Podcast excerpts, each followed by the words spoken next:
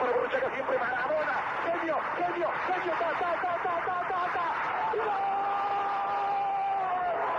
¡Gol! Viene el tiro de esquina, le pega Machón, hacia el centro, el cabezazo, ¡gol! ¡Gol! Esto es Podcast de Deportito GT. ¡Comenzamos!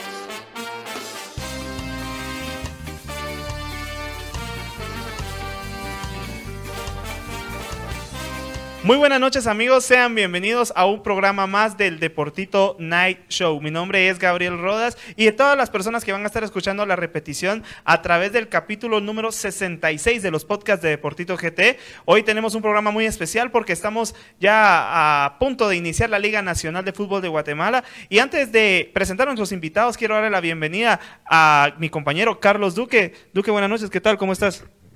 Buenas noches, ya tenía ratos de no verte.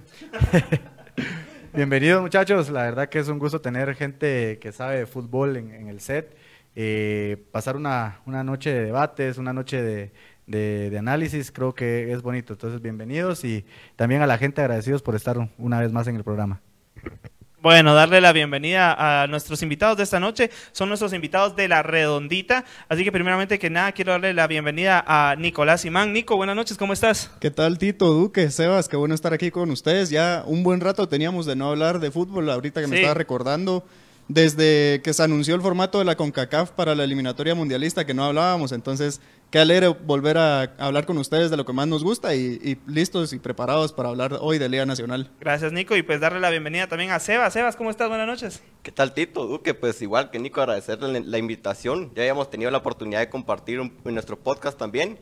Y hoy para hablar de nuestra Liga Nacional, que como bien decía, ya hacía falta también, así que más que listo para hablar de esto que tanto nos apasiona. No, definitivamente, y pues bueno, eh, vamos a, hablar de lleno ya de todo el tema de Liga Nacional, y, y pues la primera pregunta que yo les tengo, eh, Sebas, es cómo, cómo para vos fue una sorpresa el tema de, del torneo anterior, el campeón, y cómo se, se fue dando poco a poco el torneo. Fíjate, Tito, que yo realmente creo que de los torneos que recuerdo es el que más me ha gustado por el nivel de competitividad que se demostró a lo largo del torneo. ¿Y a qué, a qué me refiero con esto? Lo que hablas vos mismo del tema de Santa Lucía, que termina como campeón, pero también vemos otros equipos departamentales como Iztapa, que llegó a su primera semifinal en el torneo, eh, a, a, a Chuapa, por ejemplo, que ahí terminó metiéndose todavía, o bueno, casi metiéndose el tema de Zacachispas y Sanarate, que terminan descendiendo, pero que también estuvieron a minutos el caso de Zacachispas de dejar de, en el descenso a Antigua, en un torneo que para ellos quedará en el olvido, y este tendrán que pues venir de y remontar ese mal torneo que hicieron, que creo que se están reforzando bien hasta el momento, pero como te decía al comienzo, creo que fue el mejor torneo que he visto hasta el momento, porque los equipos departamentales están mostrando y están demostrando, valga la redundancia, que tienen el nivel para competir en nuestra Liga Nacional.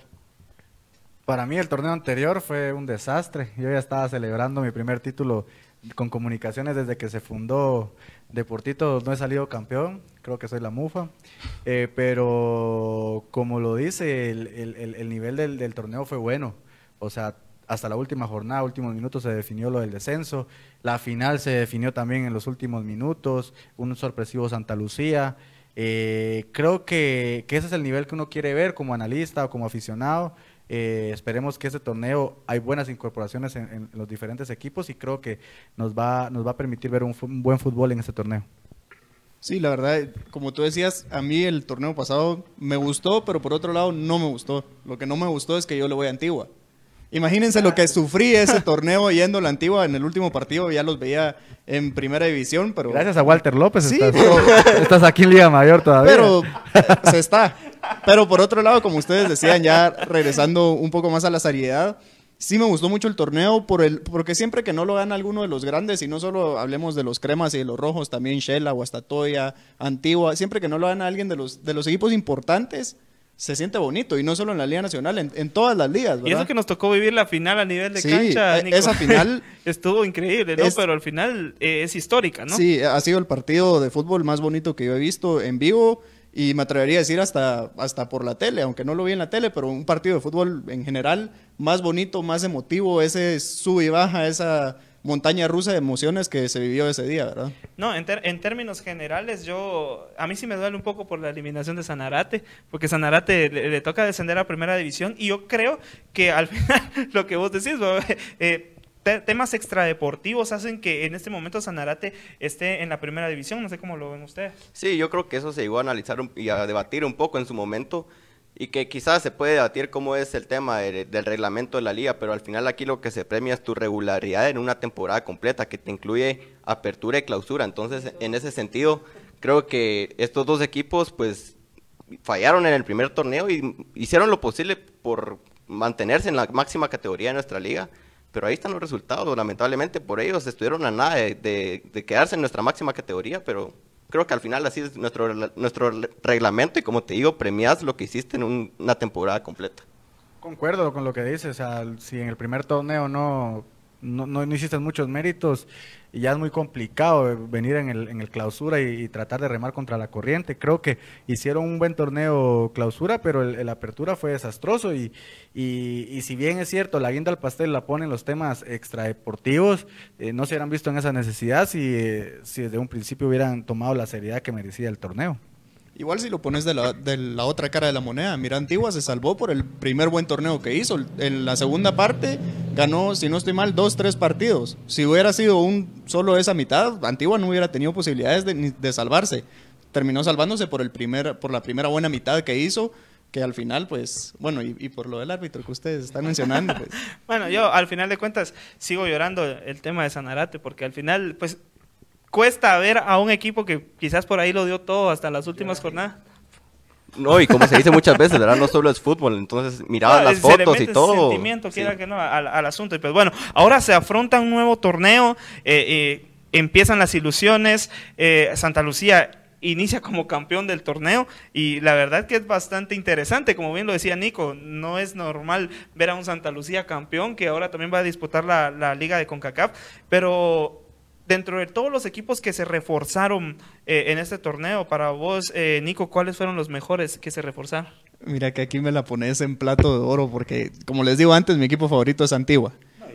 y Aquí, si, me lo debaten, me voy a asustar porque Antigua rehizo su plantilla, trajo jugadores de calidad, regresó a Pablo Aguilar, que para mí es de lo más importante que hizo Antigua, que era un jugador fundamental en el torneo eh, Clausura 2020 y llegó el Gulit Peña, que es un jugador con experiencia. Esos dos los voy a destacar de Antigua, pero también está Romario, está Santos Crisanto.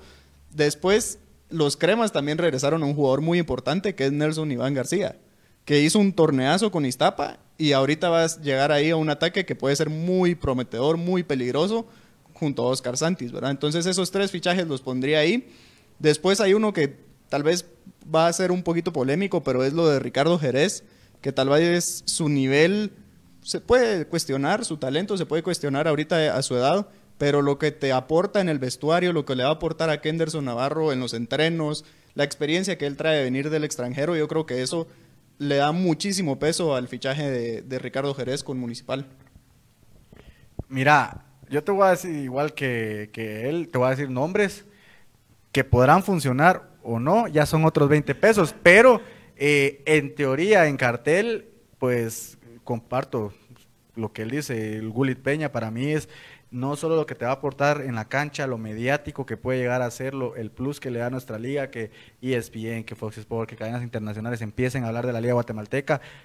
Eso, eso está bien, para mí está bien. Lo de Pablo Aguilar, eh, siento que es un jugador que en comunicaciones no le salieron las cosas por el tema del entrenador, pero también siento que él es un jugador eh, de mente muy débil porque creo que le faltó dar el do de pecho y decir, yo me gano un puesto, yo, yo. Pero es, cada quien se maneja como pueda, creo que es un buen fichaje, hablando futbolísticamente. Este, lo de Nelson Iván sí lo tengo un poquito de duda porque eh, no es lo mismo jugar en Iztapa que jugar en Comunicaciones o en Municipal o en Antigua, pero sí puede ser un fichaje importantísimo. Eh, lo de Romario yo lo destaco también, creo que Romario es un Sí, Domi Paque. Romario creo que es uno de los jugadores más desequilibrantes que tiene el fútbol nacional. Eh, creo que Antigua es el que se ha reforzado de la mejor manera. Eh, municipal creo que, que también mantuvo a los jugadores que por ahí le, dieron más regularidad. Y lo de Ricardo Jerez, comparto totalmente. Creo que es un líder. Eh, yo, yo lo veo como un buen arquero. O sea, muchos me critican que por qué lo considero un buen arquero lo que pasó fue que lo que pasa es que en selección él, eh, ya va con la mentalidad de que aunque no seas un error de él, se lo van a achacar a él porque nosotros somos así. Y creo que Ricardo es un portero con muchas condiciones, si no, no hubiera estado 6, 7 años en el extranjero, siendo titular indiscutible hasta los últimos, hasta el último torneo que, que ya no lo sube. Entonces, algo tiene, algo tiene. Entonces, creo que le va a aportar mucho a Municipal y por sobre todo eh, ayudará mucho a Kenderson en su, en su crecimiento. Sí, y aquí el- en, en el caso antiguo que creo que coincidió con ustedes, el caso de Bullet, lo que va a aportar con su experiencia en México, lo que jugó bien es ser campeón en, en el FAS del Salvador. Ta- Destaco también lo de Braulio en la portería, creo que fue uno de los porteros más regulares del torneo pasado con Santa Lucía y va a aportar también este torneo para, para Antigua en ese, en ese sentido. El caso de Santos Crisanto, que tanto se llegó a hablar que es una Antigua Hualpa, porque cuántos refuerzos no llegaron de Santa Lucía. No, sí. Pero yo creo que Antigua GFC, como les decía al comienzo, se reforzó de una manera en la que quieren pues acabar con ese torneo y mal torneo que hicieron en el, en el clausura. Así que creo que este es su momento. Y otro de los equipos que no han mencionado y que yo quiero destacar por los fichajes que hizo es el tema de Shelahu, el tema de Christopher Ramírez, que ha sido uno, uno de los jugadores que más ha destacado en nuestra liga también, que en su momento en selección también brilló. En mi- en mi- a mi opinión creo que tuvo que haber estado convocado. Y el tema de Chuletita Orozco también, que por su experiencia también en, en México puede aportar en esa delantera. Así que yo creo que es un, plantel también muy completo, con un técnico que al final lo mantuvieron, porque quiera que no los, man- mantuvo en la, la máxima categoría de nuestro fútbol. Así que yo creo que Shell es otro de los equipos que puede pelear por ahí. Y coincido con, totalmente con lo de Municipal. Jerez va a aportar con su experiencia, le va a aportar a Kenderson Navarro. Ya veremos si le quita la titularidad o no. Pero creo que ese es tema extra, eh, extra cancha, porque lo que viene a hacer es aportarle a Kenderson, que tiene un futuro enorme y que ya lo vimos ahorita ya debutar con la selección mayor también. Yo coincido bastante. Sí. Tiene cualidades el muchacho y yo, yo estoy seguro que va a ser el portero de selección en unos años, pero la, la- la- están prostituyendo a la selección. No puedes hacer debutar a un jugador por un tema individual para que lo miren. No, no, no, no. O sea, es la selección. Tiene que jugar los mejores. Y esto es faltar el respeto, aunque sea al canche moscoso. Pero bueno, eso es otro tema. Pero No, quería y- desahogarme. Y ahorita que lo decís también, podías acabar con su carrera también, porque en dado caso hacer un mal partido, ¿qué se hubiera llegado a decir de Kenderson Navarro? Entonces también era un poco arriesgado por ese lado el, tema de ponerlo titular. Sí, definitivamente. Yo, yo, yo coincido en, el tema de los fichajes bastante con Sebas, porque eh, me inclino bastante por, el- por el tema del, del Peña también, ¿verdad? Yo creo que el, el puede aportar mucho si él se lo propone también, ¿verdad? Porque eh, si no se lo propone puede ser un desastre lo del Gullit Peña. Eh, coincido también en el tema de Ricardo Jerez. Ricardo Jerez es un portero que al final a nivel de clubes ha destacado, quizás no a nivel de selecciones, pero lo puede hacer bien y puede guiar, como bien ustedes lo mencionan, en este tema a Kenderson Navarro, que al final eh, está llamado a ser el portero titular de, selección, y no, perdón, de municipal, ¿verdad? Y quién quita que en un futuro también el tema de selección, el tema de Chuletita Orozco también me parece bastante interesante. Y también quiero destacar un poco lo de- el tema de Charles Martínez a, a Santa Lucía. Yo creo que por ahí Charles vino de, de abajo hacia arriba y creo que esta es la oportunidad que tiene él para poder demostrarse ahora en el campeón. Porque si no, si no lo hace ahorita, creo que él, él tiene- él- él ahorita tiene toda la oportunidad para poder subir a, a otro equipo. Y la, vitri- y la vitrina que va a tener internacionalmente es- va a ser espectacular. No, definitivamente. Entonces, eh, por ahí se me, se me escapa un nombre de Guastatoya, porque también eh, quería destacar el tema de Guastatoya. A- Rafinha. Rafinha Moreira. Rafinha, Rafinha era el que se me había ido, porque Rafinha al final eh, destaca bastante con, con Santa Lucía y ahora a ver si, si, si lo puede hacer también con Guastatoya. Lo de, lo de Lombardi también en Cobán creo que Sí. puede ser importante. Yo así te pongo así como para que cantes o como estoy haciendo karaoke. Y, y solo imagínate, dejando el, no quiero tocar ese tema, pero imagínate el plantel que hubiera tenido Guastatoya si no se lo hubiera ido Ceballos. Creo que con Rafinha en ese medio campo hubieran tenido un, ser potencial en el ataque interesante. interesante. Sí, definitivamente. Bueno, y pasando a, a otro tema, eh, el tema que se, que se viene ahora en este nuevo torneo es el tema de los juveniles. Y es que no se, se suspende, se suspende el tema de, de- los juveniles. Y es un tema bastante delicado, porque al parecer solo en Guatemala no importan los juveniles. Duque, vos que te tocó esa experiencia de, de las juveniles hasta poder llegar a cierta categoría, realmente, ¿cómo analizas esto? Porque, ¿qué está pasando con nuestros futuros talentos? Mira, definitivamente las fuerzas básicas es lo más importante que, que debe tener un club. Debe, pero lamentablemente aquí son pocos los equipos que le dan la importancia. Antes se lo daba Municipal, lo daba Comunicaciones, lo daba la Antigua, y lamentablemente esos equipos le han dado la espalda también a los juveniles. Por ejemplo, Comunicaciones no tiene especial.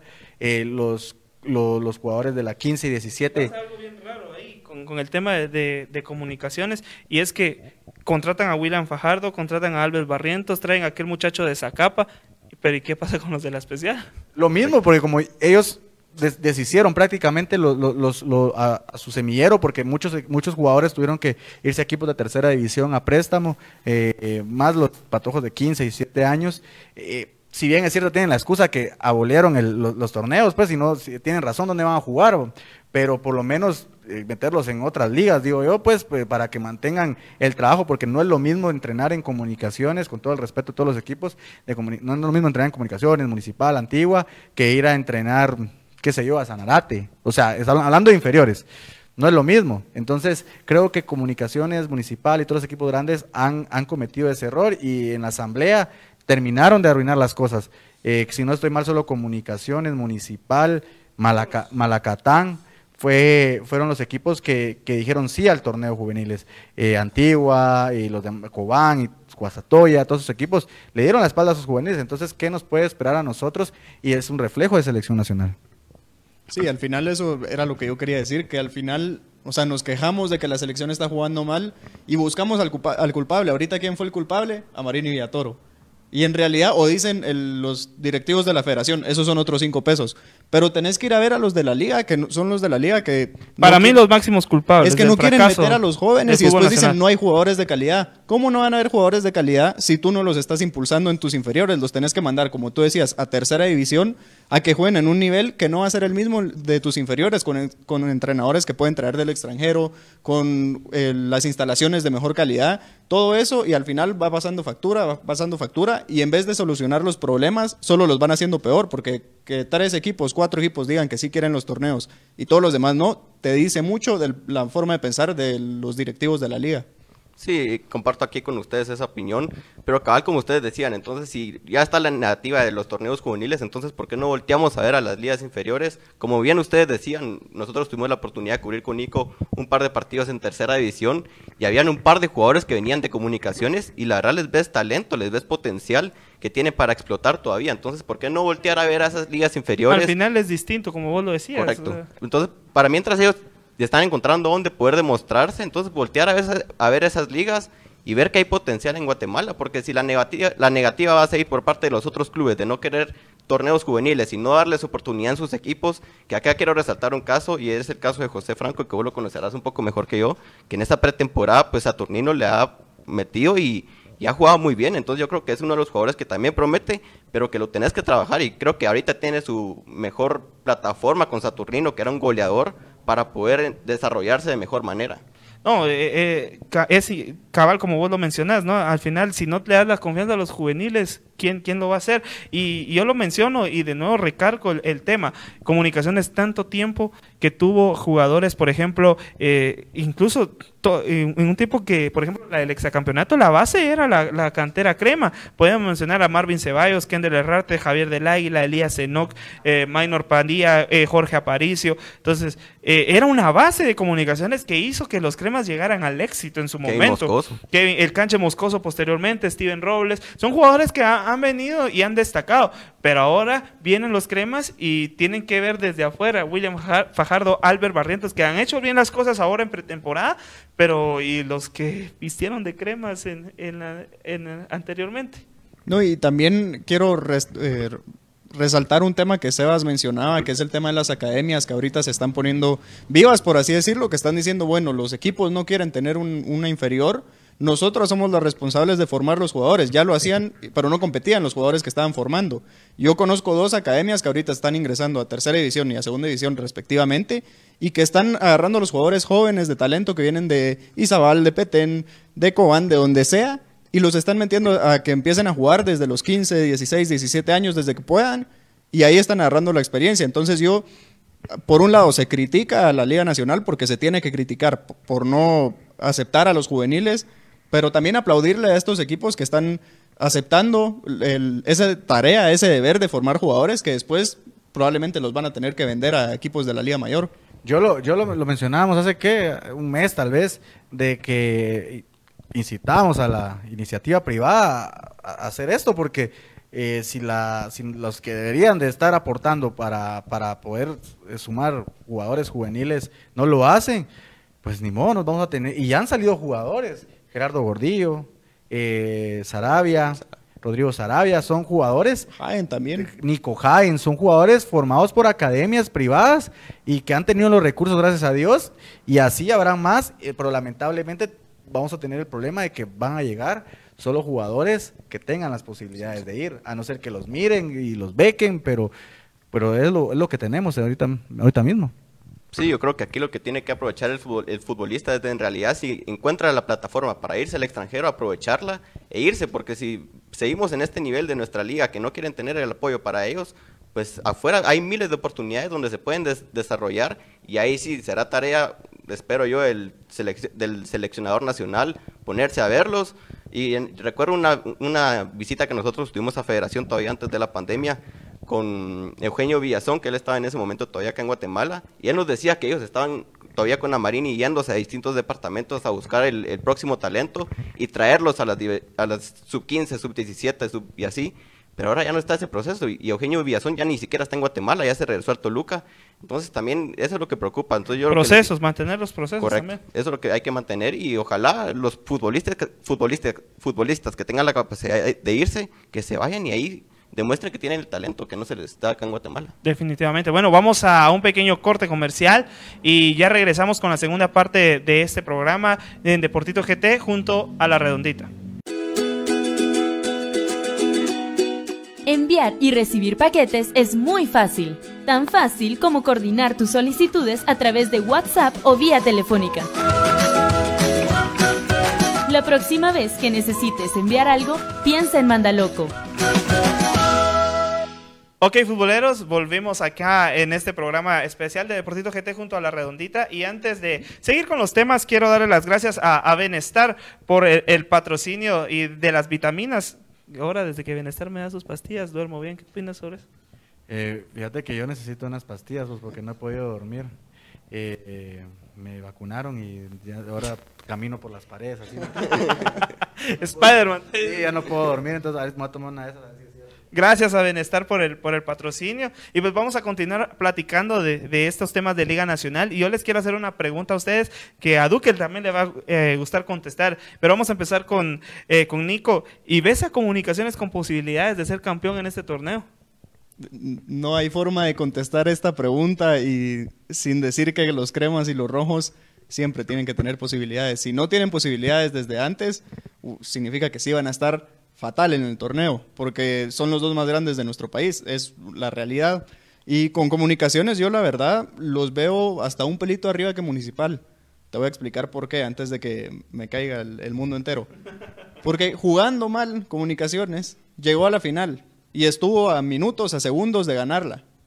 Entonces decís, bueno, ¿qué pasa con el cambio de entrenador si empiezan a jugar mejor? Es una, un gran asterisco. Pero yo, Ay, viendo, viéndolo del torneo pasado, veo este torneo sin, sin haber visto ningún partido de los cremas hasta después de la final. Yo no, no veo por qué no podrían estar siendo candidatos al título. Sí, definitivamente Comunicaciones y Municipal siempre tienen que partir como favoritos. Es obligación. O sea, ahí sí, que no, no, no, no nos hagamos eh, bolas. Eh, por el cambio de entrenador, sí me, sí me, sí, sí creo que Comunicaciones puede ser campeón.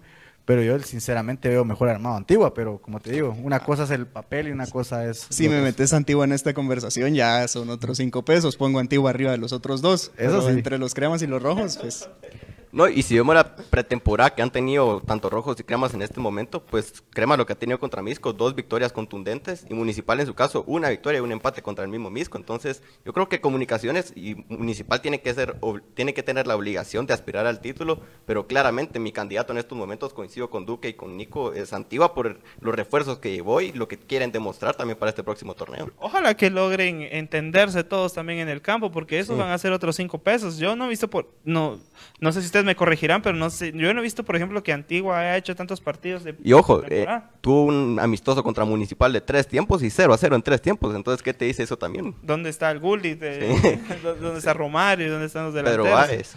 No, sí, Pedro Báez también, que, que al final es un fichaje bastante interesante por lo que hizo en Malacateco. Ahora, para ir finalizando también eh, este programa, a ver, eh, Sebas, eh, ¿cuál es tu candidato fuerte ahora sí y por qué? Pues como te decía y como ya lo decía anteriormente, Antigua indudablemente tiene que ser el primer candidato para mí por los refuerzos que llevó y porque si no les va bien, también pueden descender en el próximo torneo. Entonces tiene que seguir acumulando puntos en acumulado, valga la redundancia. Creo que por los refuerzos que llevaron, como te digo, tienen posibilidades para aspirar a ese título, pero ya veremos si no hay otro equipo departamental que logra pegar la sorpresa también. Y pongo a Xalajú ahí. Mira que a mí, a mí, como te decía antes, Antigua me está dando una alegría en esta, en esta temporada de fichajes, en este mercado de fichajes. Y ahora solo queda ver si en serio pegan los jugadores, ¿verdad? Si, como tú decías, logran relacionarse bien, ya en la cancha se empieza a ver el funcionamiento de 11 jugadores, que en, en el papel suena muy bien todos los nombres, pero tal vez en la cancha puede costar. Antigua para mí, por los fichajes que hizo, y por el cambio de mentalidad que se les ha notado hasta en las redes. Tú lo ves, la forma de manejar las redes, la remodelación del estadio, todo es más positivo, como esa sensación de decir, nosotros tocamos fondo, estuvimos a nada de descender, ya nunca más vamos a estar ahí, ya no queremos volver a estar ahí, vamos para arriba y se, se nota, entonces yo sí creo que, que Antigua debería ser el favorito a este título y atrás pondría los cremas y los rojos, pues, porque son los más grandes de nuestro país y tienen que estar peleando, si no, ya sería un fracaso de ellos dos. Eh, yo coincido, Antigua creo que es firme candidato al título eh, y Comunicaciones. Creo que Comunicaciones, por lo cambio de entrenador, lo de Willy, puede ser algo muy importante para Comunicaciones. Eh, y lo de Antigua, pues por los fichajes, lo que queda duda es si, si van a carburar. Y lo de comunicaciones tal vez mantiene un poquito más la, la base de jugadores y eso le puede ayudar a, porque casi que con estos mismos jugadores llegaron a una final y sin entrenador. Ahora imagínate con entrenador puede cantar otro gallo. Entonces, ay amigo. Entonces, entonces creo que comunicaciones antiguas son los mismos candidatos al título. A ver, eh, Nico mencionaba algo bastante eh, interesante y era el tema de que si comunicaciones, teniendo a Mauricio Tapia, teniendo ese camerino bastante tóxico con, con Tapia, logró hacer cosas importantes. eh, ahora que viene Willy, que Duque lo conoce, cómo trabaja, realmente es un ambiente distinto. He escuchado que muchos jugadores les encanta trabajar con Willy porque incluso escucha lo que quiere el jugador. Eh, yo creo que Comunicaciones puede ser firmemente el candidato al título esta vez y que hoy si no te lo quiten a última hora, ¿no? Entonces, eh, para mí mi candidato eh, es, es Comunicaciones. Yo creo que los cremas pueden hacer algo interesante y ojito también con los rojos, porque los rojos al final eh, habrá que ver cómo, cómo se maneja en esta era con, con Saturnino Cardoso, pero dentro de el firme candidato yo creo que Comunicaciones. Sí, y ojo ahí con el Willy Coito, como vos decías, cuando llegó a Guastatoya, recordemos que llegó en sustitución de Chapa Benítez y en Y poco Guastatoya tiempo, está en la perdición. en la perdición y los llevó al título, entonces también viene a ser el, el penta y exa con, con los cremas, así que creo que esperanzas tienen los cremas con, con este nuevo entrenador. Y el tema de los rojos, la única duda que me deja es que en una temporada, no sé si ah, Saturnino va a lograr reflejar ese esquema que quiere, porque creo que es poco tiempo, pero si, si Por darla- trajo otro defensa y no trajo Correcto, otro delantero. Correcto, entonces creo que es- va a estar un poco complicado, pero al final los dos grandes del país tienen que pelear por el título, sin duda alguna. Bueno, para ir finalizando, Duque, ¿sabes que A nuestros amigos de la redondita también hay que recibirlos bien, ¿no? Lo estás buscando, está abajo de mí, está abajo de mí. Así que yo te voy a, yo te voy a dar el, el honor. ¿Qué te parece, Duque? Porque uno para cada uno. Guacalazo. Y Ya, ya miro ahí a, a, a- a- a Nico bastante nervioso con el tema. Eh, ¿Todo, tran- todo bien, Nico? Saber qué van a poner aquí. Ah, ah, sí, que lo agarre, que lo agarre. Todavía no lo abren. Todavía no lo... Ya, pero esto está, esto está con jeroglíficos. sí, porque es que el que lo tiene que leer es Duque. Eh, Les encargo.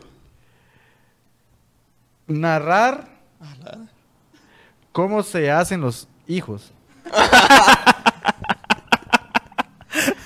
A la gran- Lo, lo voy a hacer. Bienvenidos a su clase de educación lo- sexual. no, lo, lo voy a hacer eh, para, para audiencia, para, apto para sí, toda audiencia, sí. porque es, es el show de Exacto. deportito. Ajá. Bueno, pues cuando do- un papá y una mamá o una pareja se quieren mucho, pues Pero hay que narrarlo, Nico. ah, así, que- así se narra. Es una No, narrativa, no todas las narrativas son como en es fútbol. una narrativa tipo Entonces, cuando, cuando se quieren mucho, pues por el fruto del amor, ¿verdad? Y de la relación que hay entre ellos, ahí se crean, se crean los hijos y después Y aquí nacerán. estamos nosotros. Sí, aquí estamos. ¡Ahora! a ver, Sebas. Vamos a. ¿Vos lo entendiste o ni siquiera No, lo no, abriste? Ni siquiera, Ni ni siquiera siquiera, lo- hice el intento de abrir. Ok. Ok. Que cante un pedazo de su canción favorita. Uy, Eso. es que a mí no... Con dedicatoria. ¿Ah? Sí. Pero como de, todo, de cualquier género. De cualquier género, si querés, te si vos querés que te aplaudimos, la aplaudimos, ¿va? ¿Te parece? Pero déjame pensar cuál vos, porque está complicado En la una. puerta de la iglesia yo. es que a Duque no, No- le digas- no vale la cucaracha ni nada No, así, ¿verdad? No, tiene que ser una La estrellita o algo así, no- no. esas no cuentan. Ya, ya, ya puso, ya, ya puso Nico la, la, la, la Pero regla. déjame eh, pensar cuál, porque hay bastantes. Vos. Aquí Bueno, o- hay una o- lis- un listado. Vos decime alguna mejor. Rapeanos una de Bad Bunny. A ver, a ver, a ver. Despacito, pues. Todo menos banda. Va, Despacito. despacito. Eh, un, dos, tres, ya. Eh, Despacito. eh, Quiero eh, respirar tu cuerpo despacito. Ya no me recuerdo la canción, muchachos. Ahí está, lo, lo intentó, lo intentó. Un aplauso para Sebas. Aplaudir a Sebas, por favor. Mi, mi, mi, perreo intenso. Un aplauso también para el perreo intenso de Duque. En la audiencia fuera de niños. No, futboleros, agradecerles por, por estar acá y sobre todo también a, a nuestros amigos de la redondita, eh, Sebas, Nico, gracias por acompañarnos. Ustedes ya, ya les había contado cómo fue la travesía para poder invitarlos y que estuvieran juntos y que fuera eh, un programa junto a la redondita. Así que pues Nico, eh, agradecerte por estar acá y, y, pues un saludo que quisieras darle a, toda la gente de, de Deportito GT. Bueno, gracias Tito Duque, qué, qué gusto, me la pasé muy bien aquí platicando con ustedes y felicitarlos antes de darle el mensaje a la gente por, este gran proyecto que están haciendo. La verdad es que se pasa muy bien aquí en el Deportito y pues eso, y a la gente pues los invitamos a seguir nuestras redes, la Redondita GT, en Instagram, en Facebook, en Twitter, en YouTube, en Spotify, donde quieran, ahí nos encuentran y esperamos pronto también tenerlos ahí como invitados. Muchas gracias. Y Sebas, agradecerte por estar acá. Yo, cuando lo platicamos, ni, ni dos veces dijiste a que sí. Sí, Y sí. pues agradecerte también por, por la amistad también con la página, porque cuando platicamos por primera vez eh, del tema del podcast con la redondita, vos me lo dijiste y desde ahí ha quedado una buena Hasta amistad. recuerdo un live que tuvimos en una oportunidad que vos hiciste. Ahí nos unimos y teníamos pendiente la Sí, es invitación cierto, aquí. es Pero la, la verdad es que, como decía Nico, felicitarlos a ustedes por el proyecto, lo que han crecido. Y como se dice muchas veces, hay que buscar páginas que tengan un contenido distinto. Y este es un night show, indudablemente es un contenido distinto, aporta mucho.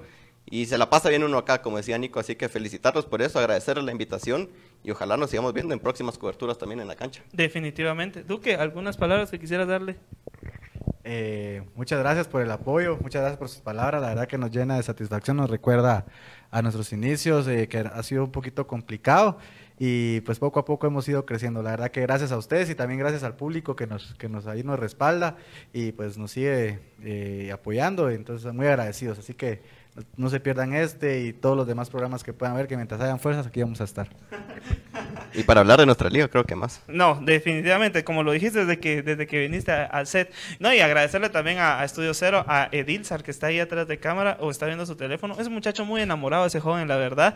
Eh, con, con la mano en su cintura, Chili Willy se ríe. Agradecerle también a, a Chili Willy, que él siempre anda atento ahí con todo el tema del Night Show. Y a Pablo, hoy sí no se me olvidó su nombre, y a mi hermana también, que siempre anda ahí atenta al maquillaje. Así que, futboleros, con esto nos despedimos y nos vemos. Hasta la próxima. Chau, chau.